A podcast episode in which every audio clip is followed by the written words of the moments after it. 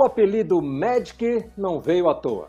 É uma das jogadoras de basquete mais importantes de todos os tempos. Armava com elegância, arremessava com precisão e passava a bola com absurda eficiência.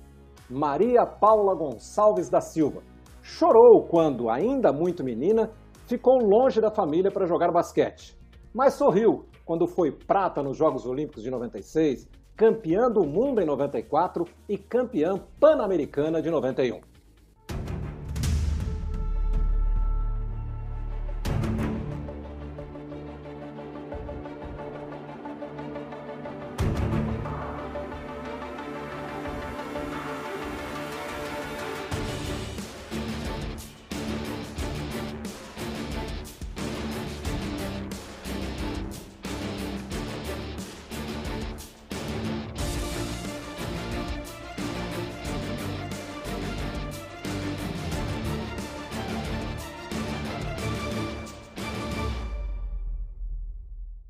Nessa edição do pequeno Grande Círculo, ainda pequeno em função da pandemia, né, nós temos o privilégio de receber a Paula e mais dois convidados que vão me ajudar aqui nas entrevistas. Né? Eu tenho aqui o Everaldo Marques, que todo mundo conhece, narrador importante aqui dos canais Globo, o ridículo Everaldo Marques.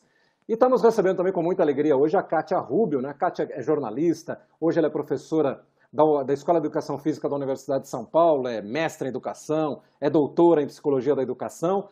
E na sua formação de jornalista lá do começo da carreira, ela retomou agora recentemente, publicando semanalmente colunas na Folha de São Paulo. A Kátia, na minha opinião, inclusive, é uma das mais importantes observadoras e analistas do esporte brasileiro nos tempos atuais. Paula, para a gente começar essa nossa conversa, te agradecendo muito a gentileza de nos receber aqui no Grande Círculo, eu disse ali na abertura que você chorou, ainda muito menina, quando saiu de casa para ir jogar basquete, deixando para trás a família, e essas saudades provocavam essa emoção. Você ficou chorando de raiva quando a seleção brasileira feminina de basquete não disputou a Olimpíada? Olá, prazer estar com vocês aqui. Acho que a vida do atleta é feita dessas nuances, né? Dessa, desse ganhar, desse perder, de frustrações, de decepções. E não é um caminho, não é um caminho muito fácil, né? Sempre quando eu vou conversar com essa nova geração, eu sempre falo, estou aqui para contar para vocês as dores e as delícias né, do que é ser um atleta de ponta, de ter descoberto né, o que, que é o basquete era minha, minha paixão. É, é muito triste porque eu, eu tenho acompanhado, né, já estou fora das quadras aí há 20 anos, e a gente vive acompanhando histórias é, que a gente não gostaria de acompanhar. Né? E eu vejo com muita tristeza muitas gerações é, sendo prejudicadas é, nesses 20 anos. Nós também tivemos muitas dificuldades para chegar até onde chegamos, mas eu acho que tinham algumas diferenças entre gerações é, que contribuíram para essa diferença. E eu vejo que a má gestão, né, a, má, a, a falta de atenção, a falta de carinho para com o feminino é muito, é muito latente ainda dentro desse sistema, né? E eu acho que as meninas vêm perdendo anos e anos, de gerações e gerações, por conta disso. Então a gente sempre fica triste, porque a gente gostaria que o, que o basquete feminino tivesse chegado naquele ponto que chegou até a Olimpíada de Sydney, que as meninas ainda foram bronze, que pudessem se manter nesse, nesse mercado, nesse mundo do competitivo, né? E não foi isso que aconteceu. Kátia, eu queria te agradecer muito a gentileza de aceitar o nosso convite e vou abrir para você fazer a sua primeira pergunta para a Paula. Vamos lá. Oi, Paula, querida, tudo bom? Que bom estar aqui com você. É, acho muito interessante que você é, fala dessa, desse desgosto de não ver as mulheres, é, as meninas, não é, participando dos jogos. E você teve ao longo da tua carreira e principalmente depois da, do final da carreira uma preocupação com a formação de novas gerações. Como é que você vê essa formação das meninas, uma vez que as meninas estão sempre em desvantagem nas políticas públicas em relação aos meninos. E essa defasagem histórica leva, inclusive, a essa exclusão nesse momento, não é? Como é que você vê planos para as, as categorias de base e principalmente para a formação das novas gerações? Bom, é um prazer, Kátia, estar com você. É, a gente tantas coisas juntas, né? A gente se separou é, nos últimos anos, mas de coração estávamos sempre juntas aí. Desculpa. Eu acho que é, o que fica muito claro, e é importante se dizer, a gente vive uma geração hoje que mais assiste esporte do que pratica. É, isso é muito, muito ruim para nós, porque nós precisamos de muita gente praticando. A gente tem várias, várias situações que dificultam não só a prática é, para as mulheres, mas de uma maneira geral para esse público que a gente está buscando. Né? Nós não temos um sistema esportivo no, no, país, nós somos um sistema altamente clubístico, e a gente sabe a situação, a situação dos clubes. Então, é, eu vejo assim com muita tristeza que a gente está convivendo com uma geração que não quer mais praticar esporte. A gente tem uma disputa muito forte, desleal com o digital. Então, a gente já tem pesquisas aí que essas crianças vão viver menos que os pais por conta de obesidade infantil, inatividade física. Então, isso já é algo que, que nos impede, talvez, de, de, de ter mais meninas praticando, de ter mais gente praticando nessa faixa etária. Apesar da confederação ser uma entidade que cuida das seleções, eu acho que vai ter que ter um olhar muito especial é, para sair dessa caixinha nós somos muito responsáveis por que vai acontecer daqui para frente, daqui 4, 8 anos, 12 anos. E nós vamos precisar, eu penso, muito de quem está lá na ponta. Né? Uma coisa que eu discuto muito é essa, essa falta, talvez, de proatividade das federações. Né? E aí eu não vou generalizar, tem algumas que, que fazem muito bem esse trabalho, mas nós precisamos, lá na ponta, ter gente nos ajudando nessa, nessa questão. Nós vamos precisar é, fugir um pouco da nossa caixinha, que seria vamos aguardar, vamos convocar a seleção, vamos fazer essas meninas jogarem. Então, acho que a gente tem que pensar nessa mescla né, de gerações, uma geração que está aí já partindo para um, a Érica já terminando carreira, da Mires vindo forte, Clarissa, a gente tem algumas meninas importantes nesse processo, mas nós temos que pensar futuro, nós temos que pensar quem serão essas peças que estarão à frente do basquete feminino, eu não vou nem dizer é, em 2024, porque a gente está nessa insegurança total de Olimpíada, mas nós precisamos sair dessa caixinha e a confederação passar a ser, principalmente eu acho que no feminino, que vai ser a, a, a minha, o meu a proposta né, que foi me dada de eu cuidar disso tudo, né, de cuidar junto com uma equipe de trabalho, a gente se juntar, a gente se unir e tentar fazer com que a gente saia por esse Brasilzão é, buscando novos talentos, dando oportunidade, fazendo competições, né, a gente sair um pouco do adulto, do até do juvenil, para a gente cuidar um pouco dessa base. E, é, eu me lembro, né, no período que eu fiquei no Centro Olímpico, é, não era muito o papel nosso de, de formar atletas nesse nível, mas eu me lembro que eu entrei em 2001 e em 2016, na Olimpíada do Rio, nós tínhamos 16 atletas que passaram pelo Centro Olímpico. Então vamos dizer que esse trabalho começou em 2005, 2006, porque a gente fez, teve uma reforma grande, ficou tudo muito conturbado, né? O trabalho com as com a atividade nas modalidades. Mas foi em 2016 que a gente já viu frutos daquele trabalho lá. Então você vê, de mil crianças que ali, mil jovens, né, meninos e meninas que trabalhavam em 10 modalidades, nós tiramos 16 atletas, depois de praticamente 11 anos. Então esse trabalho ele é longo, ele é árduo, e a gente tem muita gente deixando é, desse trabalho, né, já que é coisa pronta. É muito natural a gente ver hoje pessoas especializadas na área buscando mais, já dirigir um time, pouca gente nesse trabalho que eu acho que tem que começar lá atrás, na universidade, né, na escola.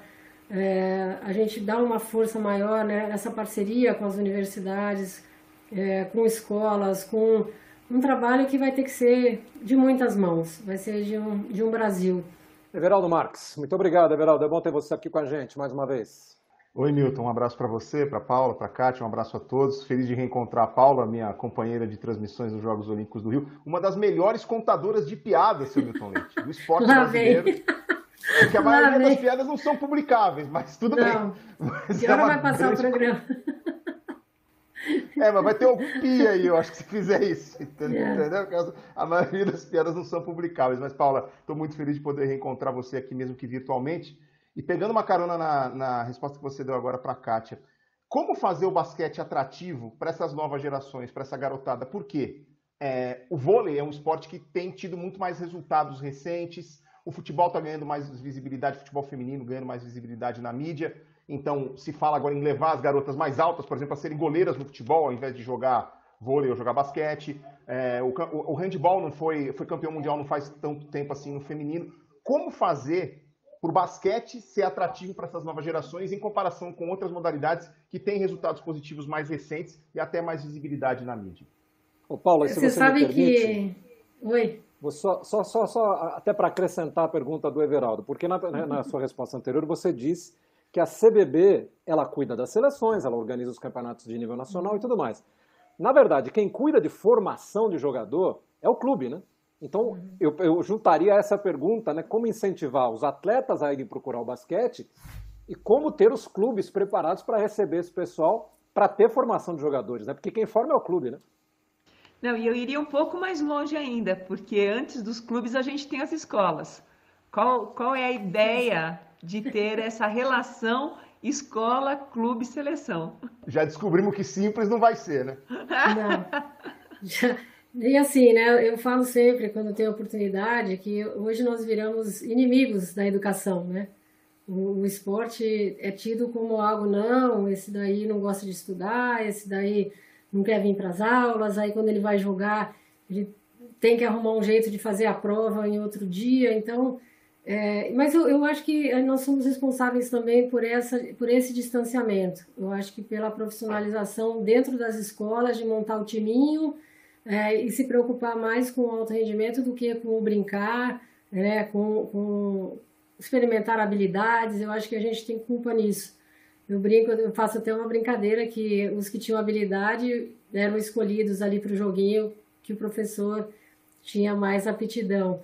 E os demais que não tinham habilidade iam para a arquibancada e esses daí viraram diretores de escola, foram para a educação e hoje, e hoje brecam um pouco né, essa oportunidade que eu, eu vejo hoje os, os medalhistas olímpicos brasileiros, se for perguntar, a maioria começou na escola, né? A maioria se empolgou, se entusiasmou com alguma modalidade dentro da escola. Então, a gente perdeu isso, né? Deixou de ser obrigatório, é algo muito preocupante. É, nós chegamos num ponto, o basquete feminino brasileiro, é, que as meninas, né, de categorias infanto e juvenil, faziam quatro, meia dúzia de partidas no ano, pela, pelo número reduzido de, de equipes. E o que, que aconteceu? Essas meninas começaram a, a migrar para fora, migrar para o exterior em busca de uma oportunidade. Afinal de contas, é, eu quero jogar, eu gosto disso, como, como que faz isso, né? É, e aí, hoje, é, é, um dado até que pouca gente tem, e eu também agora, é, me estudando um pouco, vendo um pouco, conversando um pouco, é, nós temos hoje mais de 40 meninas jogando nos Estados Unidos. E nós estamos hoje com 20 e poucas atletas jogando na Europa. É, essas jogadoras já têm um, um, nível, já são mais de idade e tal, já têm seus 27 anos, 28 anos, 30, 30 e pouco. Mas a gente tem uma geração aí que está na universidade que migrou para os Estados Unidos. A gente já tem muita gente boa jogando lá. Então, isso talvez seja já um consolo. Se você tem aí, nossa, 60 garotas que você pode pensar num trabalho, já é um, já é um bom caminho, né? Um, um caminho excelente. E foi o que o Milton disse, né? A gente, por ser um país que tinha o esporte como algo que era no clube, né? Você começava na escola, você ia para os jogos escolares, aí algum clube via, te contratava, te levava, e, e isso perdeu, né? Essa essência perdeu.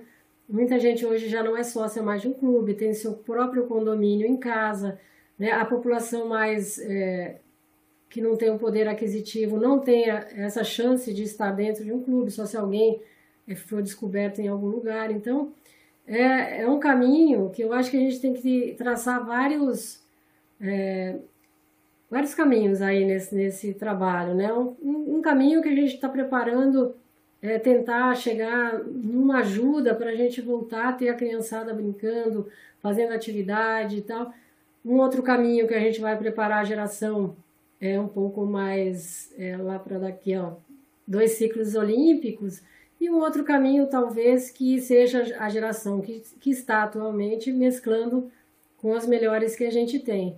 E eu só vejo de uma forma, eu acho que só vamos crescer perdendo muito, jogando muito, é, colocando essas meninas a cada 45 dias juntas em treinamento. Né? Eu pretendo conversar com todo mundo, eu acho que a gente despreza muito o, o, o legado que a gente tem, né? Onde é que anda Marilena? Onde é que anda é, Miguel, Sérgio? Onde é que anda Branca? Onde anda o Vendramini, o Borracha? É, as próprias jogadoras, eu acho que podem ser um, um grande canal para a gente disseminar, a gente ampliar esse leque pelo Brasil todo, né?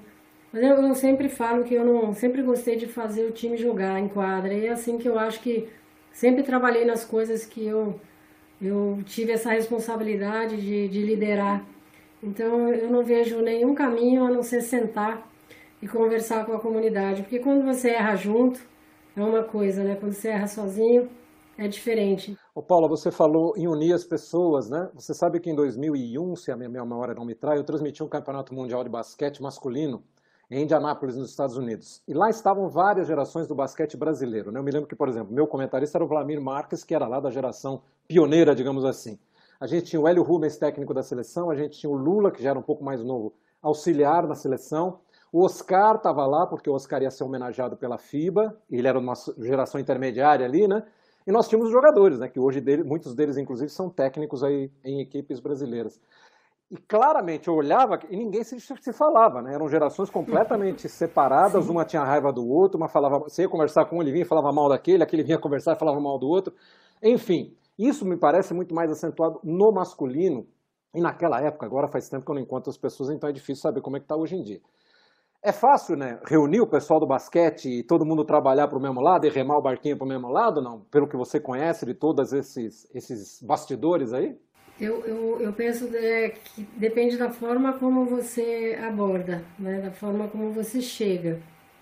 É, e eu acho que poucas vezes as pessoas foram colocadas no colo, as pessoas foram valorizadas. Né? Eu me lembro períodos de gestões desastrosas que a gente teve aí, jamais me convidaram para falar para uma seleção. Dava palestra em empresas, ia falar para o rugby, ia falar para o... E eu nunca fui chamada para bater um papo com uma, com uma menina de 15, 16 anos, né?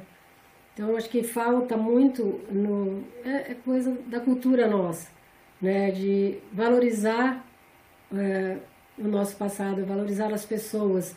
E eu acho que as pessoas se ressentem muito disso. A gente, a gente elimina, a gente esquece, a gente.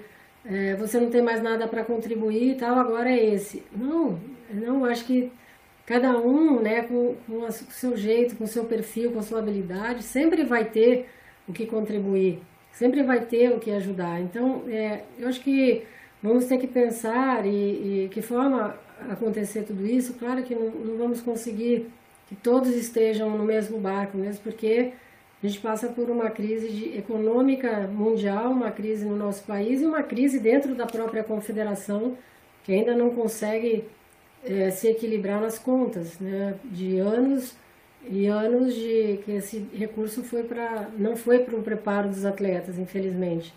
Então acho que a gente é, vai ter que ter muita paciência e saber em cada lugar encaixar essas peças que estão por aí. São muitas, são muitas pessoas que eu tenho certeza que podem contribuir de alguma forma, né, de alguma maneira. E a gente tem que construir algo que seja é, é, longevo, né, algo que importa quem esteja ali, que aquilo possa perdurar, que aquele planejamento pode, possa ser algo que todo mundo acha bacana e vai falar, não, vamos continuar porque estamos no caminho certo. Então eu penso que é algo muito delicado, né? Essa abordagem sua, ela é real, ela é verdadeira e a gente precisa mudar isso, né? Recentemente eu vi uma entrevista do Vlamir e conheci coisas dele que eu não conhecia, que eu desconhecia, né? Então, assim, isso acontece. Por que não essas pessoas não passarem essa sua experiência, né, para os mais jovens e é, juntar de alguma forma, né? De que forma a gente pode ter essas pessoas nesse, nesse processo? Paula, quando você, quando você fala da, da, da memória né, dessas pessoas mais, mais velhas, é, para mim é muito claro o quanto a geração presente ela inspira as gerações futuras. É, e a dupla Paula e Hortência marcam não uma geração do esporte, do basquete feminino brasileiro, mas ela marca a própria história uh, da, da, do basquete brasileiro, não é? É, como é que você constrói uma parceria que vem de, um, de, um, de uma relação de, de adversárias para uma relação de parceiras dentro de quadra, como era você e Hortência uh, na seleção, e agora, de certa forma, vocês duas também envolvidas num plano de gestão, Hortência como representante dos atletas na, no COB e você agora vindo para a CBB. Qual é a importância que tem dos atletas que foram tão importantes dentro da competição, dentro de quadra, agora no campo da gestão? É muito boa essa pergunta, Kátia. Eu acho que eu sempre falo, né, quando se aborda esse tema, atleta sai de quadra, sai da piscina, sai do, da pista e vai para a área de gestão, né?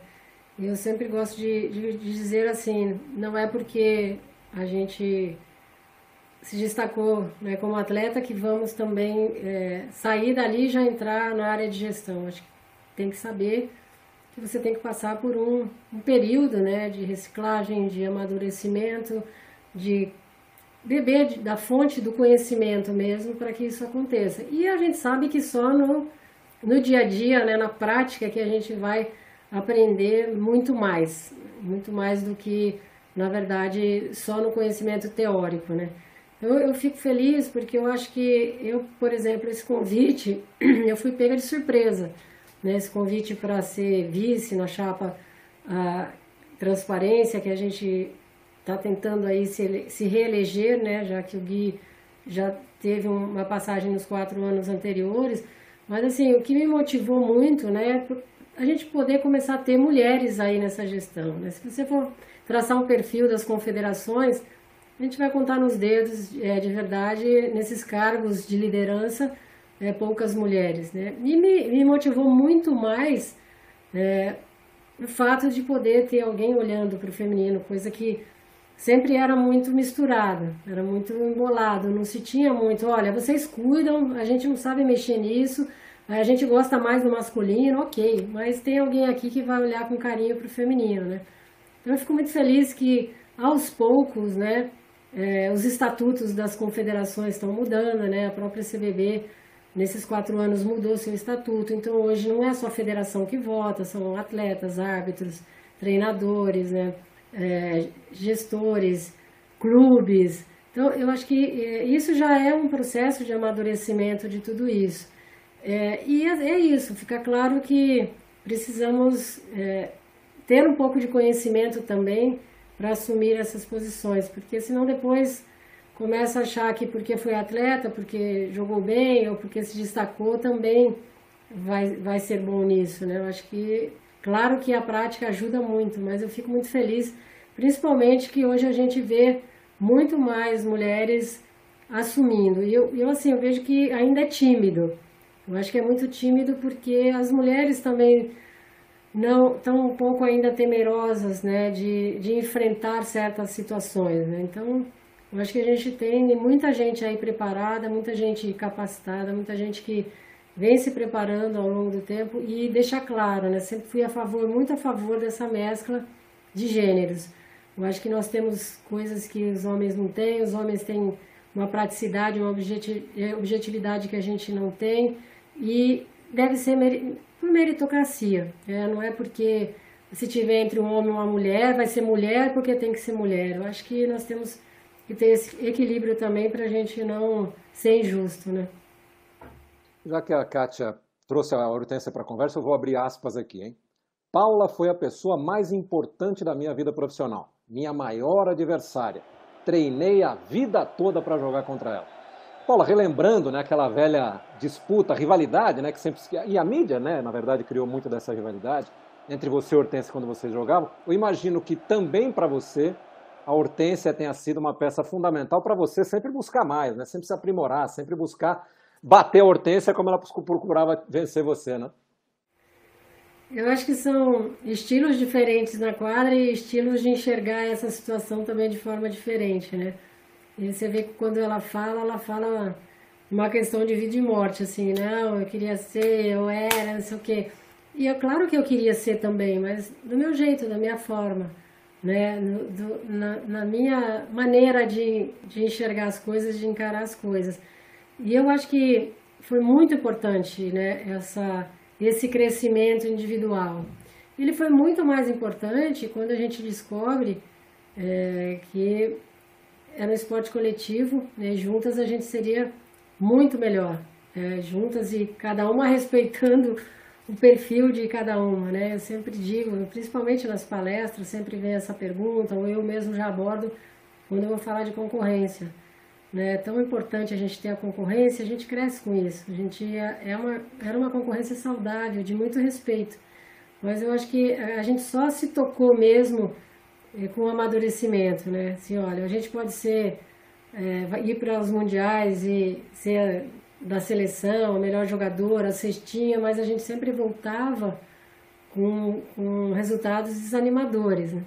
A partir do momento que, ok, vamos ser cestinha, vamos estar na seleção, mas vamos somar isso, né? E eu acho que a própria equipe, né, é, despertando na própria equipe que essa liderança era uma liderança construtiva, cada uma no seu estilo, mas que a gente estava com um outro olhar para essa para isso tudo, né? E a gente misturou muito, né? Essa disputa dos clubes vinha para a seleção com muita força.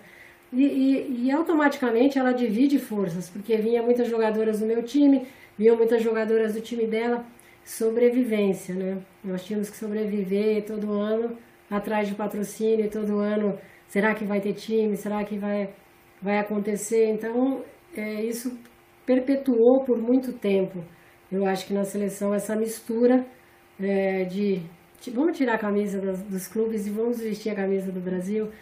Eu acho que tudo culminou é, para o sucesso já no Pan-Americano e a gente, a gente descobrindo o nosso potencial, que tínhamos que mudar muita coisa também estrutural, mental e até de relacionamentos né, para a gente chegar ao topo do mundo. Né? É, em cima disso, é, na NBA dos anos 80, quando a liga começou a se transformar numa atração mundial, Larry Bird e Magic Johnson era a rivalidade que é, estava em voga e o Magic disse, o Larry também, que assim, os caras pegavam o jornal no dia seguinte de manhã para ver o que, que o outro tinha feito na noite anterior. Assim, não, hoje eu vou jogar, hoje eu vou fazer mais do que ele. E vocês da imprensa, como diria Marcelo Barreto, alimentaram essa rivalidade entre você e, e a Hortência ao longo dos anos, Paula. E você já teve um capítulo extra nessa situação que era dentro de casa, porque muito tempo a Branca foi parceira da Hortência. Sua própria irmã foi parceira da sua grande rival. Como é que era isso nos almoços de família? Passava a bola para adversário, era demais, né?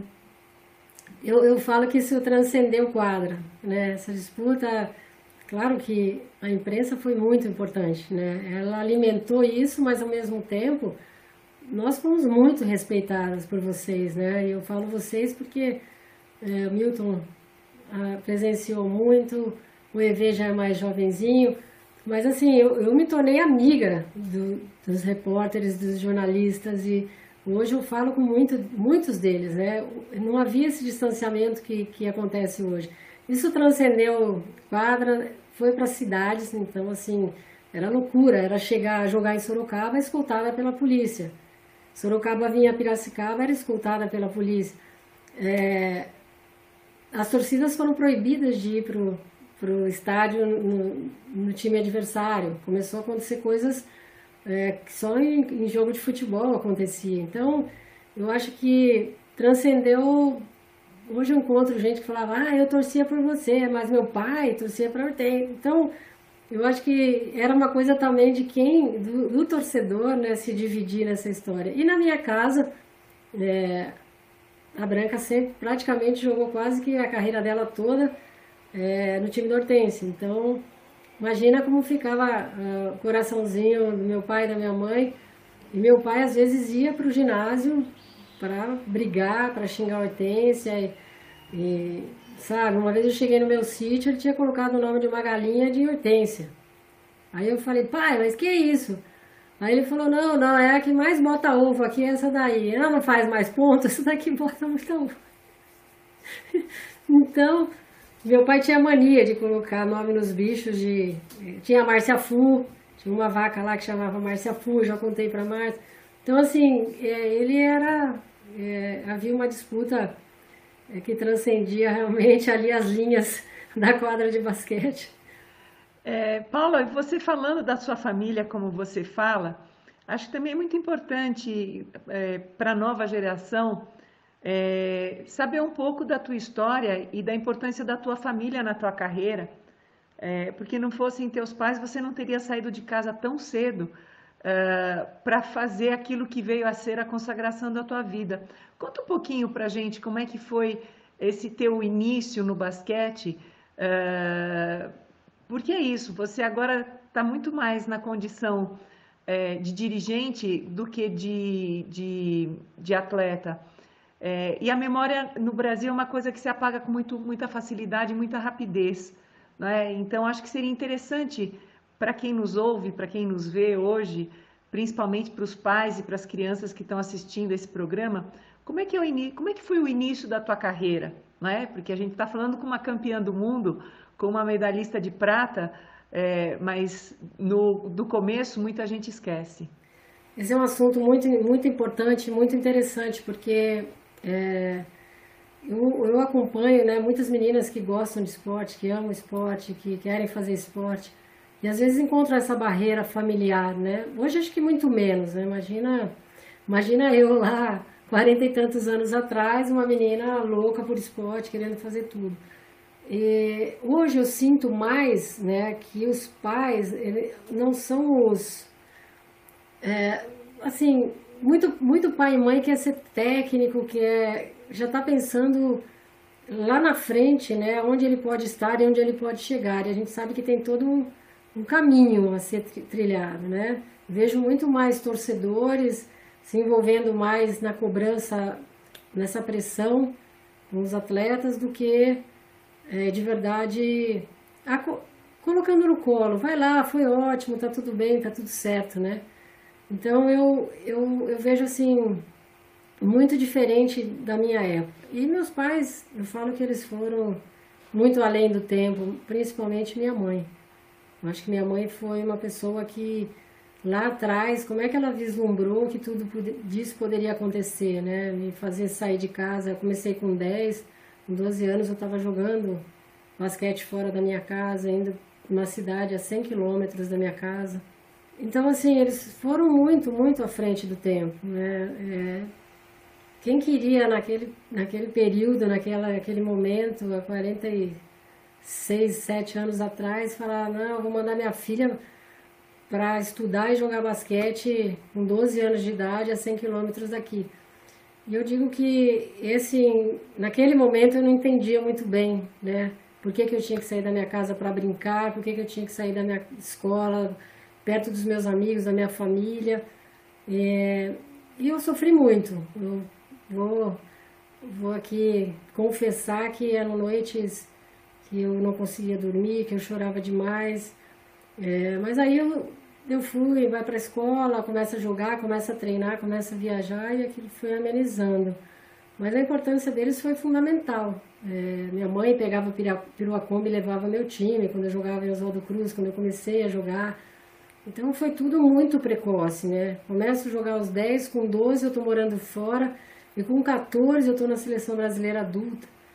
Mas eles sempre junto, eles sempre acompanhando, eles sempre me incentivando. E o mais importante é que assim, o estudo tem que caminhar junto. Não pode ser só o esporte, tem que o estudo estar tá sempre junto nessa, nessa trajetória. Então, eu agradeço muito a eles de hoje eu ter a condição que eu tenho, até intelectual, né, por conta é, desse apoio, dessa força da minha família, dos meus pais. Eles foram os meus maiores incentivadores. Talvez poderia falar assim, foram os meus maiores tietes, né? Vamos lá, Kátia, mais uma pergunta, por favor. Paula, é, a tua geração na seleção inaugura uma, um nível de conquista que até então não era comum para as mulheres brasileiras, né? Lembrando que o voleibol entra nos Jogos Olímpicos em 1980, é, herdando a vaga do boicote. É, o basquete feminino chega em 1992 e aí vocês na sequência ganham a, o, o mundial e participam da conquista da medalha de prata, né, de 96 e aí sim com o voleibol também em 96. Como é que foi construir uma mentalidade campeã sem referência anterior? Essa é uma das coisas mais difíceis que tem para o atleta, né? Ser esse, esse pioneiro, essa, ter esse pioneirismo, ter essa, essa desvantagem de não ter em quem se espelhar para poder chegar a uma grande conquista. Importante, é, muito importante isso, porque às vezes eu fico pensando, como é que você parte do décimo, décimo primeiro lugar, que foram os dois mundiais anteriores, e chega a conquistar o título? Né? Eu acho que tiveram pontos preponderantes para que isso acontecesse. Acho que mudança de comportamento, é, mudança de, de filosofia, mudança de comportamento principalmente dos clubes. Eu acho que os clubes é, abraçaram um trabalho que assim nós precisaríamos começar tudo isso nos clubes e esse esse projeto cair dentro da seleção. Foi um momento em que é, a gente mudou também a, a, questão de treinamento, né? se padronizou os treinamentos físicos é, em todos os clubes da mesma forma que iria se trabalhar na seleção, todo mundo chegava mais ou menos equilibrado.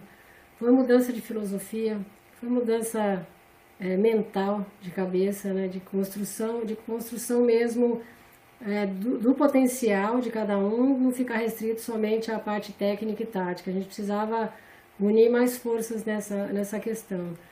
E, e apesar do comando ser um comando que foi muito criticado por nós, de um comando muito mais jovem, de um comando, né, principalmente a área técnica que não trabalhava com o feminino, só o Sérgio que já tinha trabalhado, o Miguel que era o técnico, que era o, o head coach, ele nunca tinha trabalhado com o feminino. Eu acho que houve um, um, um comportamento de, de liderança é, de inteligência emocional, não tão nessa cobrança da inteligência, é, das habilidades de cada um e principalmente o amadurecimento de toda a equipe. E eu depois revendo tudo isso, eu vi que nós tínhamos uma seleção muito jovem, né? meninas com 19, 20, 21 anos, acho que sem muita pressão, sem muito... É, ah, não sei nem quem é aquela outra lá dos Estados Unidos, vamos lá, vamos fazer, e uniu né, a nossa experiência de tantos anos tentando chegar numa posição melhor eh, a nível mundial. Então, assim, eu acho que foram vários fatores que influenciaram eh, essa mudança eh, de vários comportamentos que a gente precisa às vezes nesse nesse caminhar a gente olhar um pouquinho, parar, olhar um pouquinho e a gente precisa mudar. Não tem medo de mudar, né? Não tem medo de arriscar. E isso culminou com tudo dando certo, tudo chegando a um ponto máximo, que todo mundo estava bem física, mental e é, técnico e tudo, tudo junto, chegou tudo muito bem. É muito difícil você conseguir que uma equipe chega no seu auge, com a maioria do seu, seu time em condições espetaculares. Né? Muito bem, Everaldo Marques, você agora. Paula, você mencionou duas, três vezes ao longo do programa dos 15 anos de caminhada até o título é, pan-americano em Havana em 91. É, essa é a conquista que mais é, de, toca o seu coração das três grandes conquistas da carreira com a seleção brasileira. O Pan-Americano de 91, o Mundial de 94 e a medalha de prata olímpica em 96. É o Pan de Havana aquela, aquela conquista que você tem mais carinho pessoalmente por ela ou, ou é alguma das outras? Eu não sei se sou eu ou se é o público que assistiu, porque não é a mais importante, eu sempre gosto de, de frisar, né, nas minhas, quando eu tenho oportunidade, mas é o que todo mundo lembra.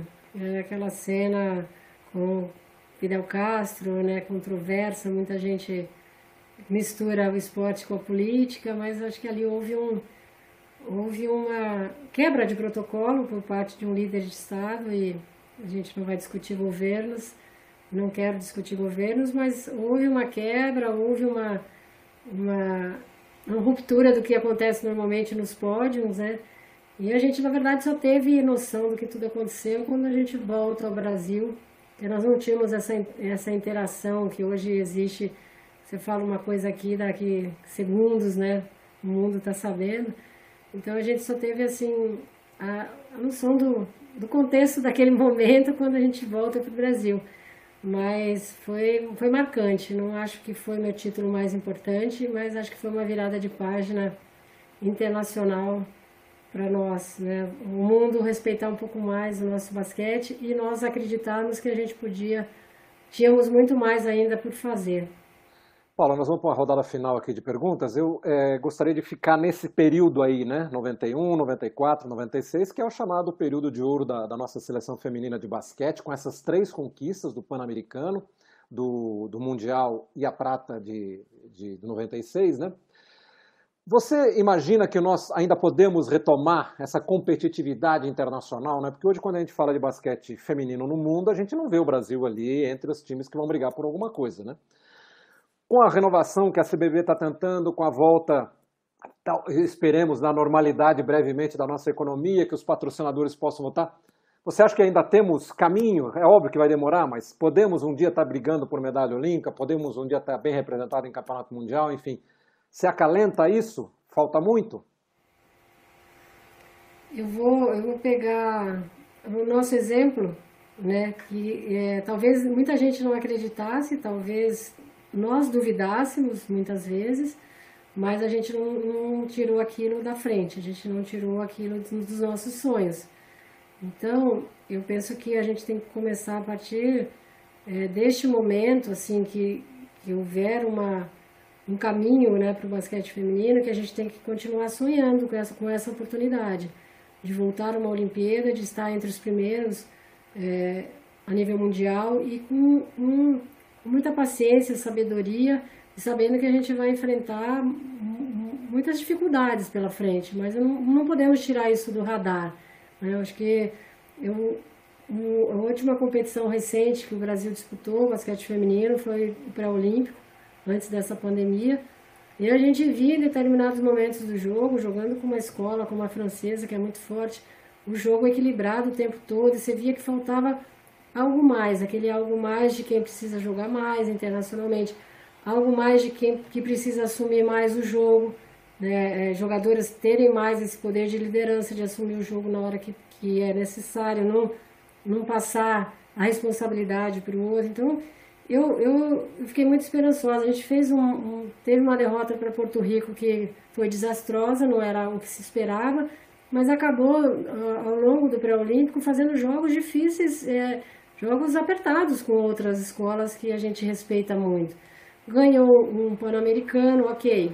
A seleção americana talvez não, não estava, não estava com o seu time principal, mas a gente já vê uma postura diferente da, da equipe em quadra. A gente já vê um comportamento diferente das jogadoras em quadro. Então, a gente não pode tirar isso do radar, não. Acho que é, a gente tem que trabalhar isso, a gente tem que estar sempre com isso, e foi algo que a gente trabalhou muito no mental, de sempre se visualizar, sempre visualizar a gente lá em cima, no mais alto, a gente visualizar a gente jogando bem, a gente fazendo tudo certo, não fazendo nada errado.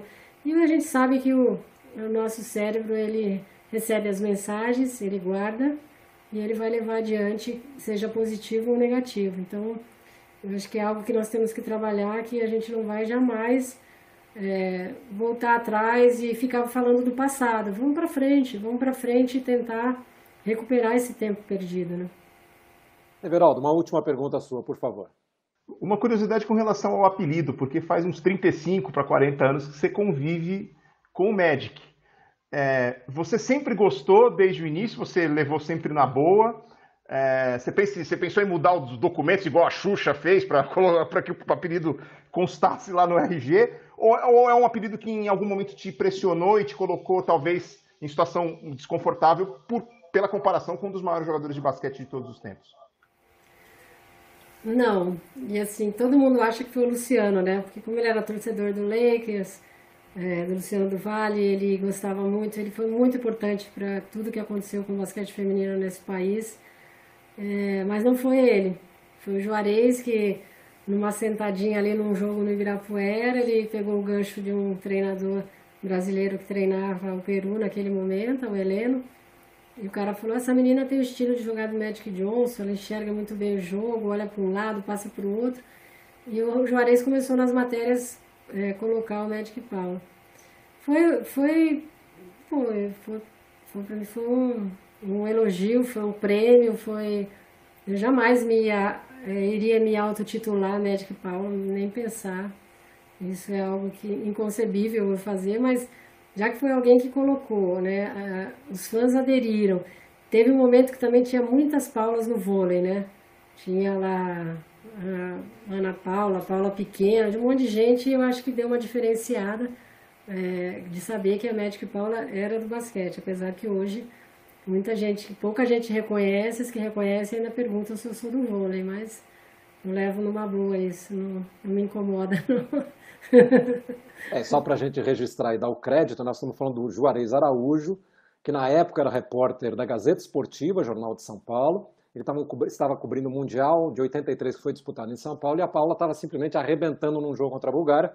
Os comentários foram esses, né? Nossa, parece o Magic Johnson de saia, não sei o quê. E daí virou o Magic Paul. Paula, só para encerrar, para não dizer que só jogando confete, só falando cara, de coisa né? boa. é.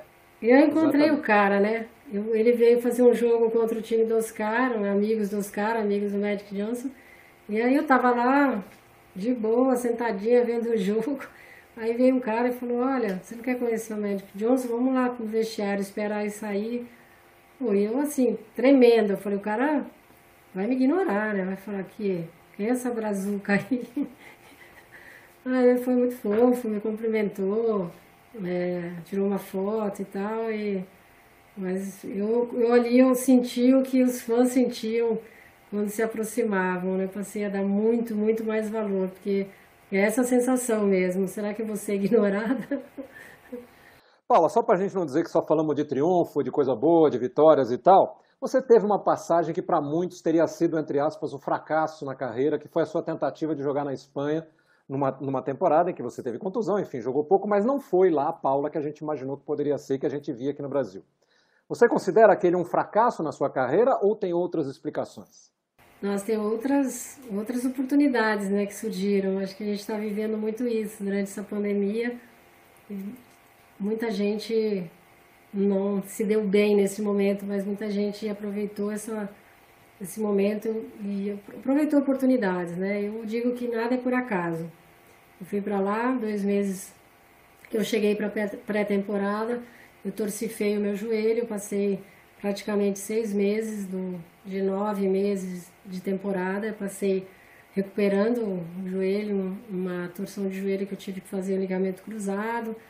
Se você falar isso há 30 anos atrás, é muita coisa, né? A medicina evoluiu muito nesse período de lá para cá, mas eu tinha na minha cabecinha que jogadores e jogadoras que tinham vivenciado isso não voltavam da mesma forma que voltava após a cirurgia, né? Mas para mim foi, foi, muito pelo contrário. Lá eu pude me dedicar integralmente à recuperação. Talvez se eu estivesse no Brasil ia ter muita cobrança, volta, volta. Talvez eu teria voltado antes do prazo determinado. Eu aproveitei para conhecer um outro país, eu aproveitei para conhecer uma outra cultura. É, eu aproveitei para valorizar muito mais o que eu tinha aqui. Nós aqui de verdade éramos profissionais treinávamos seis, sete horas por dia. Lá eu, eu convivi com, com uma equipe da Espanha que treinava uma hora e meia por dia. As meninas trabalhavam, estudavam, não, não viviam do basquete. E só que assim, nós evoluímos até um período muito na quadra e a gente esqueceu muito desse lado da gestão, né? Não, não, não acompanhou.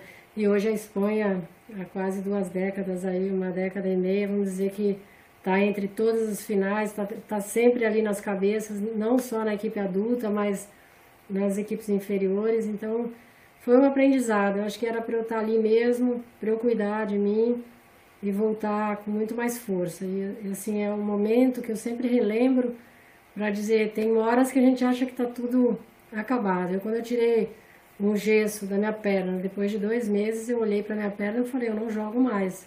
é, eu não tenho condições, na finura que estava a minha perna, de, de jogar mais. Mas aí vem sempre a resiliência que o esporte ensina a gente. E foi um reverter tudo. Voltei para Piracicaba, Maria Helena e Heleninha foram me buscar e fui campeã pan-americana, mundial e medalhista olímpica. Depois de tudo, nesse, nesse período, fui sempre mandando as matérias que saíam para o meu médico, para o meu fisioterapeuta na Espanha, agradecer e dizer, olha, olha como, como tudo aconteceu, né? Agradecendo essa oportunidade que eu tive de estar lá. Então, acho que sempre tem coisas boas é, nesse caminho, às vezes que é meio turbulento.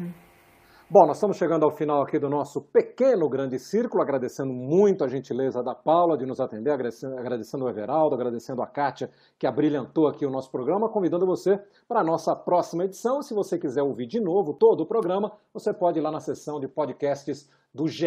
Globo, que está tudo lá, este e os programas anteriores também, se você ainda não acompanhou. Muito obrigado pela sua atenção e até a próxima edição do nosso pequeno grande círculo. Tchau.